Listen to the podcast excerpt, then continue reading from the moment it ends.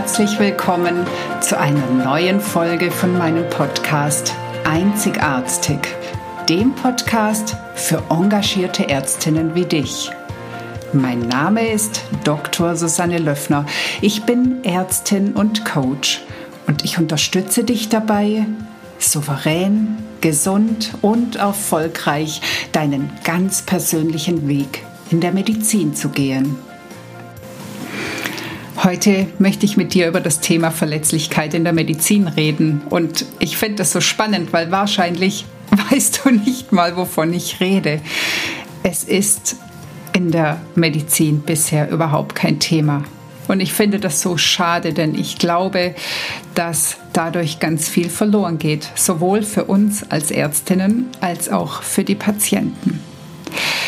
Ich wünsche dir ganz viel Spaß bei der heutigen Folge und ich hoffe, dass du darin vielleicht etwas für dich erkennst und in der Folge vielleicht auch für dich änderst. Herzlich willkommen zu dieser neuen Folge bei Einzigartig. Mein heutiges Thema ist die Verletzlichkeit in der Medizin. Kennst du das, dass du plötzlich immer wieder mit einem Thema konfrontiert wirst und es dir so wie Shoppen von den Augen fällt? So geht es mir tatsächlich gerade mit dem Thema Verletzlichkeit im medizinischen Beruf. Und zwar ganz besonders bei Ärztinnen. Das Thema Verletzlichkeit beschäftigt mich schon länger. Unter anderem gibt es da ein wunderbares Buch von Brene Brown, einer Schamforscherin aus den USA, die das Buch Verletzlichkeit macht stark geschrieben hat. Was hat das aber mit dem Thema Medizin zu tun oder mit dem medizinischen Umfeld? Ich habe vor einiger Zeit mit einer Kollegin einen Online-Kurs zum Thema Angst angeboten. Wir hatten unterschiedliche TeilnehmerInnen, ähm, sowohl Ärzte, Ärztinnen als auch Nichtärzte. Es war eine wundervolle Gruppe, in der sich jeder genauso weit öffnen konnte, durfte, wie er bereit war. Und es haben sich tatsächlich alle von innen gezeigt. Im Anschluss bekamen wir Feedback von einer Teilnehmerin, und zwar eine, die als Patientin schon viele, viele Tage in ihrem Leben im Krankenhaus verbracht hat. Und sie sagte uns, sie sei völlig erstaunt und auch berührt, dass Ärzte auch Angst hätten. Und diese Erkenntnis würde jetzt so im Nachhinein ihre gesamte Sicht auf ihre Krankenhauserlebnisse verändern. Das fand ich wirklich ja bezeichnend. Das hat mir zu denken gegeben. Und sie ist nicht die einzige, die so etwas oder etwas ähnliches sagt. Gerade hat mir eine Klientin von ihrer Erfahrung in der Klinik berichtet. Und sie sagte nahezu wortwörtlich, der Arzt steht ja an sich schon hierarchisch höher. Wenn er dann noch emotionslos auftritt, fühlst du dich einfach nur ausgeliefert und machtlos. Also im Ernst, soll sich ausgeliefert oder sich machtlos fühlen wirklich die Grundlage für die Heilung eines Patienten sein? Soll das so die Basis einer therapeutischen Beziehung sein? Oder ein anderes Beispiel.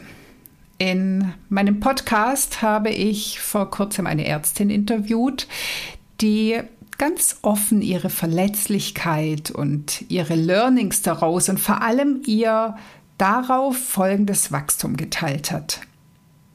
Es war meine absolut meistgehörteste Podcast-Folge. Und Sie selbst wurde mehrfach darauf angesprochen, wie schön es war, dass sie sich so offen gezeigt hat. Als ich bei Social Media meine, sagen wir, etwas krumme Karriere dargestellt habe, also eine Karriere, die eben nicht durch Geradlinigkeit und Zielstrebigkeit geprägt ist, habe ich wirklich viel Zuspruch bekommen. Auch von Führungspersonen. Und wenn ich immer wieder berichte, dass ich selbst in der Klinik zweimal im schweren Erschöpfungszustand gelandet bin, dann ist es meist ein Türöffner für andere, ihre Sorgen und Schwächen auch mal zu äußern und vielleicht sie sich sogar zum allerersten Mal selbst einzugestehen. Und so gäbe es noch so viele andere Beispiele, die zeigen, dass der Wunsch nach mm, Öffnung nach außen oder nach Zeigen von Verletzlichkeit durchaus da ist und auch positiv ankommt. Also warum um Himmels willen glauben wir, dass wir als Ärztin immer stark, unantastbar, emotionslos oder sagen wir emotionskonsistent sein müssen? Warum dürfen wir nicht einfach mal sagen, dass es uns gerade schlecht geht oder dass wir vielleicht sogar krank sind? Ich werde nie vergessen, als ich eine neue Stelle angetreten habe und an diesem ersten, also meinem ersten Tag, die Hälfte der Belegschaft mit Magen-Darm-Infekt ausgefallen war. Natürlich war das total schwierig, den Betrieb so aufrecht zu erhalten. Aber was ich wirklich bezeichnend fand, waren die Kommentare der übriggebliebenen. Also ein Magen-Darm-Infekt hält maximal 24 Stunden an. Also wehe, wenn die morgen nicht wieder da sind. Oder meinst du, die ist wirklich krank? Also ich fand, sie sah gestern noch ganz fit aus. Boah, das ist so eine unausgesprochene Leitlinie, dass du nur dann zu Hause bleiben darfst, wenn du wirklich den Kopf unterm Arm trägst. Und sonst gibt es keinen Grund. Und stattdessen sind in der Abteilung damals alle wirklich schwerst verrotzt und ja unfit zur Arbeit gekommen. Also ob das jetzt wirklich sinnvoll im medizinischen Bereich ist, das möchte ich doch mal als Frage formulieren. Also in dieser Abteilung war Kranksein definitiv ein Makel. Und ich meine jetzt wirklich krank sein, nicht krank machen. Dass es da natürlich auch Spezialisten gibt, das steht auf einem anderen Blatt. Ich weiß gar nicht, ob es wirklich so aktiv verbalisiert wird, aber für mich war schon damals, als ich angefangen habe zu arbeiten, also so meine erste Stelle, mein erster Job, es war irgendwie von Anfang an klar, hier hast du zu funktionieren. Heulst du, bist du schwach. Also Augen zu und durch. Und auf der anderen Seite waren für mich in meiner ganzen Laufbahn die schönsten Momente immer dann, wenn wir zum Beispiel im Dienst zusammensaßen und jeder mal so frei von der Leber weggeredet hat. Ich habe da auch so oft meine Meinung über Kolleginnen geändert, wenn ich plötzlich ihre privaten Geschichten kannte. Und ja, auch wenn sie sich in dem Moment wirklich verletzlich gezeigt haben.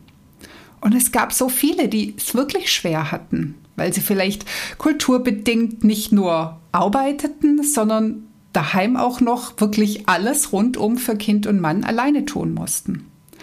Oder wenn es zu Hause ein chronisch krankes Kind zu versorgen gab. Oder wenn da persönliche Schicksalsschläge erstmal überwunden werden mussten, die man sich gar nicht getraut hat zu erzählen.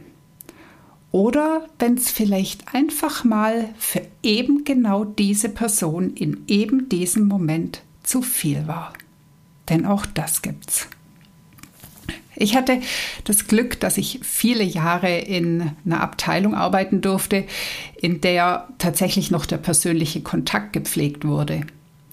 Und trotzdem war da die hm, Strömung subtil zu spüren. Also eigentlich geht es hier um Durchhalten, Leisten, zielstrebig sein, kontrolliert sein. Das sind übrigens alles sehr, sehr männliche Energien für das, dass die Medizin ja zunehmend weiblich wird. Also bei der Arbeit galt es, stabil und stark zu sein und das möglichst immer. Und so habe ich in meiner Laufbahn nicht nur einen Kollegen erlebt, der dieser Devise auf Dauer eben nicht standhalten konnte. Irgendwann ist die Motivation gesunken, dann auch die Leistung. Und nicht wenige wurden krank, teilweise sogar schwer krank Und ich muss leider auch den Suizid von zwei Kollegen an dieser Stelle erwähnen. Und interessanterweise habe ich auch beobachtet, wie die Stimmung bei denen gekippt ist, die ganz besonders auf ihre Stärke und die der anderen Wert gelegt haben. Die einen wurden zunehmend verhärmt, immer unterkühlter, immer unzufriedener, mit einer immer noch dickeren Schutzschicht. Die anderen wurden tatsächlich emotional, und zwar mit der Emotion Ärger. Ärger ist in unserer Gesellschaft die gesellschaftskonforme Form von Emotion. Ärger ist erlaubt. Ärger ist Stärke, vielleicht sogar Macht. Was nur völlig verkannt wird, Ärger verdeckt fast immer eine andere Emotion. Und zwar sehr häufig Trauer oder Angst. Also verärgert aufzutreten mag cooler wirken, als sich ängstlich zu zeigen oder vielleicht auch enttäuscht zu zeigen. Aber gesünder ist es keineswegs. Beobachte doch mal deine Kolleginnen. Welche Emotionen sind zulässig in deiner Abteilung? Oder vielleicht beobachtest du auch mal dich selbst. Wie oft sagst du, alles ist gut, obwohl gerade gar nichts gut ist? Ich selbst habe in meiner Laufbahn auch wirklich vieles unterdrückt. Angst zugeben? No go. Überforderung? Nee, dann doch lieber darauf schimpfen, dass man nicht gut eingearbeitet wurde oder niemand einen unterstützt hat. Ich kenne den Druck. Ich habe mich jahrelang unterworfen und mich in den Strom eingefügt. Ich habe mich auch geschämt dafür, dass ich immer wieder ein paar Tränchen der Berührung wegwischen musste, wenn ich bei der Sektion zugeschaut habe, wie das Baby rausgeholt wurde. Es war mir peinlich. Und nach unschönen Notarzteinsätzen habe ich natürlich cool weitergemacht. Deckel drauf. Alles ist gut. Und das ich habe es ja vorher schon gesagt, obwohl ich in einer Abteilung war, in der durchaus viel Menschlichkeit existiert hat, in der wir im Großen und Ganzen die Persönlichkeiten sein durften, die wir waren. Nur halt ein bisschen angepasst. Also ich habe quasi noch die Weichspülvariante erlebt. Aber ich sehe es an meinen Klientinnen und auch an Kolleginnen, die an andere Häuser gewechselt haben. Und die Geschichten, die ich da höre, machen mich manchmal echt sprachlos. Und es tut mir auch leid. Es tut mir leid um die, die wirklich unter diesem Klima oder diesen Stärkeansprüchen leiden. Und um die, die sich voll und ganz anpassen und überhaupt nicht mehr sie selbst sind. Und es tut mir leid für die behandelten Patienten. Nicht wenige der Ärztinnen, die ich coache, spüren sich überhaupt nicht mehr. Und das meine ich wortwörtlich. Unterhalb des Halses hört die bewusste Empfindung auf. Sie haben regelrecht verlernt, ihre Emotion wahrzunehmen. Die Ursache ist natürlich nicht nur die Klinik oder in den seltensten Fällen die Klinik. Meistens stecken Erlebnisse aus der Kindheit und Jugend dahinter. Aber der Zustand und die Forderung bei der Arbeit machen es nicht besser. Sie machen aus der neuronalen Schnellstraße die vierspurige Autobahn. So viele sind eingeschlossen in einem Panzer. Eine Kollegin hat mich gefragt, warum wir überhaupt Emotionen brauchen. Sie fand es unnötig zu fühlen. Das bezieht sich dann aber nicht nur auf Angst und Trauer. Nein, das bedeutet, dass alle Emotionen weggewischt werden. Keine Freude mehr, keine Neugier, keine Überraschung. Also für mich würde da was ganz Entscheidendes fehlen.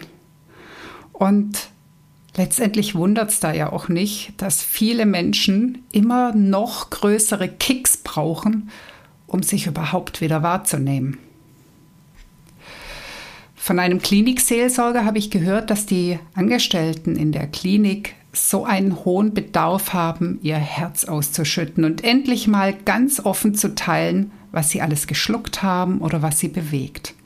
Er wird regelrecht überrannt. Dabei braucht es dafür weder per se einen Seelsorger noch einen Coach. Es braucht dafür erstmal nur einen Menschen. Und zwar einen, der genauso verletzlich ist, der kein Panzer anhat und der die Emotionen des anderen halten kann. In meinen Coachings erlebe ich immer wieder, wie befreiend es ist, wenn plötzlich mal die Tränen laufen dürfen, wenn es erlaubt ist, sich voll und ganz zu zeigen, auch wenn sich fast alle erstmal dafür entschuldigen. Und vielen fällt es so schwer, sich das überhaupt erstmal selbst zu genehmigen, weil, weil es so eingemeißelt ist, dass es für Schwäche steht und nicht erwünscht ist. Und da stelle ich mir doch immer wieder die Frage, warum dürfen wir uns als Ärztin nicht verletzlich zeigen? Was ist der Hintergrund, dass wir glauben, dass wir unsere Kompetenz durch undurchdringliche Stärke beweisen müssen? Warum müssen wir unnahbar und unantastbar sein? Warum gilt es als perfekt, unemotional als Ärztin zu handeln? Obwohl oder vielleicht auch gerade weil ich viele Jahre mich genauso angepasst habe, wie es jetzt die meisten immer noch tun, weiß ich, dass es der ganz falsche Weg ist. Es ist nicht gesund. Emotionen abzuschotten bedeutet, dass wir die Anstrengungen unseres Körpers, die Vorbereitung unseres Körpers ins Leere laufen lassen. Alle unsere Emotionen haben einen Sinn. Ignorieren wir sie, ignorieren wir uns selbst oder einen Teil von uns. Und dies trägt dazu bei, dass wir nur noch die Marionette von Erwartungen und Ansprüchen sind. Auf die Folgen möchte ich jetzt hier nicht groß eingehen. Es macht uns schlicht und ergreifend krank. Und zuvor macht es uns unzufrieden. Im Prinzip laufen wir ständig über Rot, weil wir Grün nicht wahrnehmen. Wir ignorieren die Straßenschilder und wundern uns, warum wir nicht ankommen. Ankommen bei uns selbst. Und als ob das nicht genug wäre, es ist eine Belastung für die Berufsgruppen, die mit uns arbeiten und in erster Linie für die Patienten. Sie wünschen sich einen Menschen auf Augenhöhe, keinen Typen im Panzer, der sie einschüchtert. Sie suchen einen emotionalen Austausch, keine wortlose Führung. Ich habe wirklich gebraucht, um zu erkennen, wie befreiend es sein kann, wenn ich den Mantel mal ablege. Lernst du mit deinen Emotionen klarzukommen, kannst du das auch mit denen deiner Patienten. Und das spricht nichts, absolut nichts dagegen zu offenbaren, dass du dich gerade nicht gut fühlst, dass dich eine Situation traurig macht oder dass dir etwas Angst macht. Und das ist auch nicht schlimm, mit einem Patienten zusammen ein Tränchen zu vergießen. Natürlich darf es nicht darin ausarten, dass du ständig mitleidest. Aber Mitgefühl, Dasein, präsent sein und sich verletzlich zu zeigen, das erzeugt Bindung. Es schafft Nähe, es schafft Zugehörigkeit, es schafft Verständnis und es schafft Gesundheit für Arzt und Patient. Und ich hoffe so sehr, dass es immer mehr angehende oder bereits bestehende Führungskräfte gibt, die genau das vorleben. Und vielleicht bist das ab jetzt auch du. Ich wünsche dir von Herzen, dass du, wenn du es noch nicht tust, anfängst zu fühlen, dich traust, Verletzlichkeit zu zeigen und spürst, wie befreiend das für dich ist und wie wohltuend für die Patienten. Vielleicht oder hoffentlich hören wir uns nächste Woche wieder bei Einzigartig.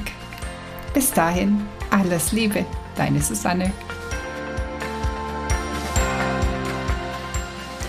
Das war die heutige Folge und ich freue mich, dass du bis zum Schluss dabei warst. Wenn es dir gefallen hat, dann hör doch nächste Woche wieder zu bei Einzigartig. Natürlich freue ich mich sehr über eine 5-Sterne-Bewertung und wenn du den Podcast teilst oder weiterempfehlst. Möchtest du lernen, besser zu kommunizieren? Dann hole dir doch mein PDF Zwölf Gamechanger für erfolgreiche Patienten- und Angehörigengespräche. Den Link dazu findest du in den Show Notes. Lass uns gemeinsam eine neue Medizin mit glücklichen Ärztinnen und Patienten schaffen. Alles Liebe, deine Susanne.